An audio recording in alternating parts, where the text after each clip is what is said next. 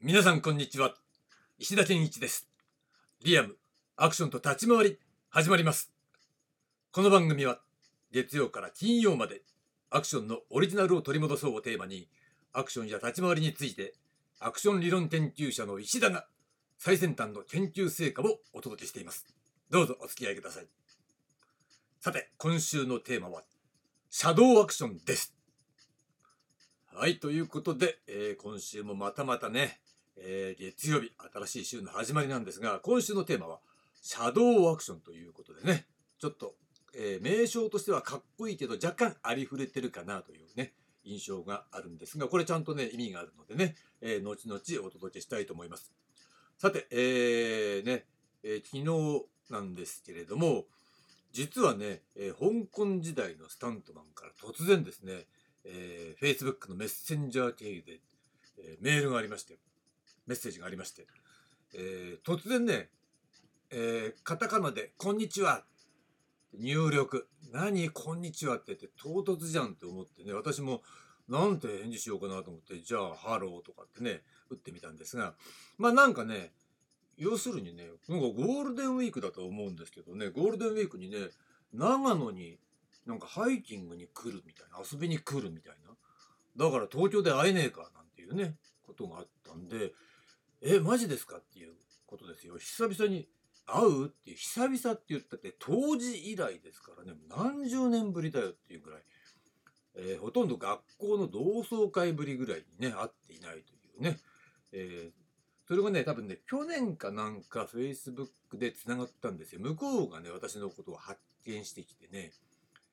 でまあお友達になってその時もね、まあ、メールで、えーやメッセージでやり取りはしたんですが、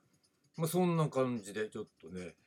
えー彼もね、まあ、仕事してるみたいなんですよだから当時去年だったか一昨年だったかな、えーメッセージもらった時はね、えー彼シンガポールに住んでるんですがいや今でも年に2回ぐらいは香港で仕事してるんだよなんて言って今度もなんかドニー・エンの映画で、えースタントで行くんだよなんていうね、えメッセージをその時はくれてたんですよ。でなんかその時期がね12月とか言ってたんだけどそれずれちゃってあれどうしちゃったのかな？なんて思ってたら後々ちょっと遅れたみたいでね年明けかなんかに、えーなんか写真かなんか送ってきて本当に、えー、とそれはねカースタントかなんかのセッティングワイヤーで釣ったりとか結構大掛かりなスタントの、えー写真を送ってくれたりなんかしてねあ本当まだやってるんだなんて。で随分年取っちゃったなみたいなことがなったんですがまあそんな彼と、えーゴールデンウィーク本当に会えるのかどうか、えー結構ねあの外人なんでね外人って、まあ、シンガポール在住の、まあ、華僑の中国人ですよね。香港,、まあ、香港のもともとは香港の人だったんだけど、えーシンガだ華僑でシンガポールから香港に、まあえーアクション、ね、スタントの仕事をやりに来ていたっていう、えー彼だったと思うんだけど、まあね、本当に会えるかどうか、えーね、会って果たして私の英語でどれだけ、えーコミュニケーションがいまだに取れるのかっていうこともねちょっと謎なんですがちょっと今からねまた英語の勉強をし直して、えー、バッチリ、え面白いね話ができたらななんて思っています。でそれまたね、えーこちらの方でもどうだったかちょっとねお伝えしたいですよね。まあそんなわけで、えー今週のテーマシャドウアクションなんですが、えー月曜日のテーマとしてはシャドウワーク、ね、これを、えー当ててみました。でねこのシャドウアクション何かっていうとまあそれは影ですよねシャドウっていうのはね。だから影に隠れたアクションっていうそういう意味だと思ってもらえばいいんですが、えー詳しい内容は、えー金曜日にお届けするとしてあそれはねまとめ編だからね、えー実際はそれぞれのエピソードっていうのは、えー明日以降、えーお伝えすることになると思います。で今回は主に、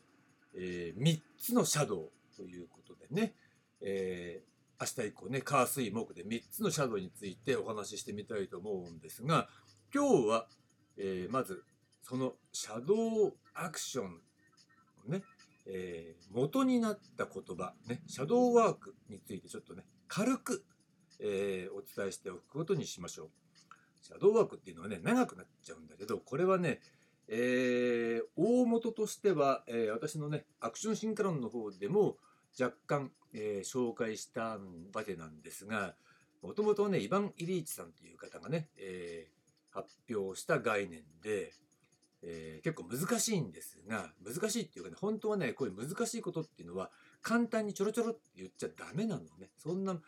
えー、簡単にちょろちょろって言って理解できるようなものじゃないんだけどでもね我々はやっぱりそういうとりあえず導入としては簡単な切り口から、えー、そういったね、え、理解を始めていかないといきなり全体つかむために本一冊読むっていうのもね、うん、それは次のステップということにとっておいて、えー、今日はねざっくりと簡単に説明しておきます。えー、シャドーワークっていうのはね産業社会が財とサービスの生産を必然的に補足するものとして要求する労働なんですよ。ね、つまり、えー、それは言い換えるならば賃労働を補完する労働なんですね。具体的になんだよそれっていうとこれが家事とかね学生の試験の勉強とかねあと労働者が通勤する通勤の行為そのものねこういったことっていうのは、えー、労働しているにもかかわらず、えー、賃金が支払われない労働であって実際はそういった支払われない労働があることによって賃労働というものがね、えー、成立していると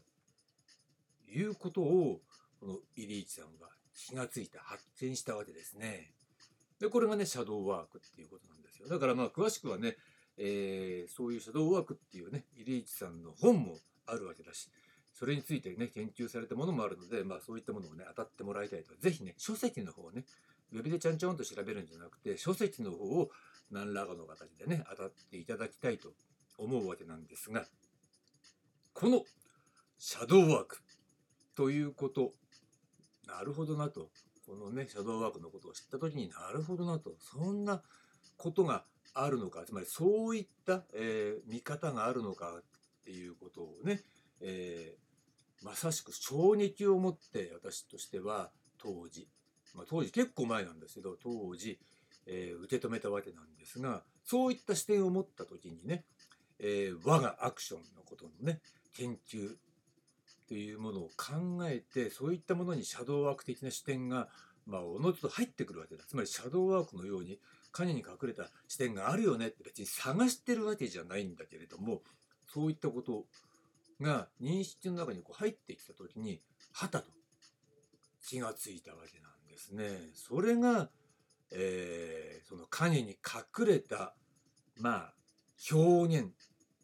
運動そういったものですよね。これを、えー、最初はね実は明日お話しするシャドームーブっていうねことで、えー、発表したんですよ。だけどよくよく考えたらそれ以外にもあるぞというところでまあ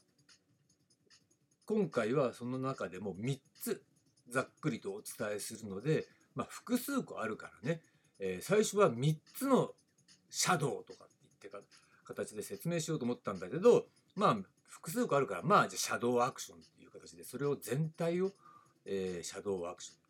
影のアクションってことはつまり影に隠されたアクションそういったものが、えー、表向きのねアクションっていうものを支えているんだよっていうね意味においてはまさしくこれシャドーワークと、え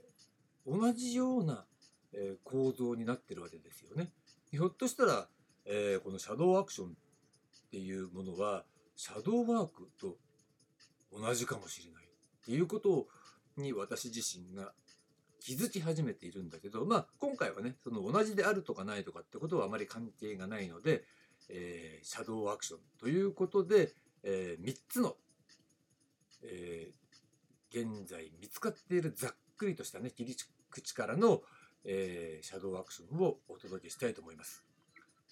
ということで、えー、明日なんですが明日はその1番目シャドウムーブについてお話しします。はい、ありがとうございました。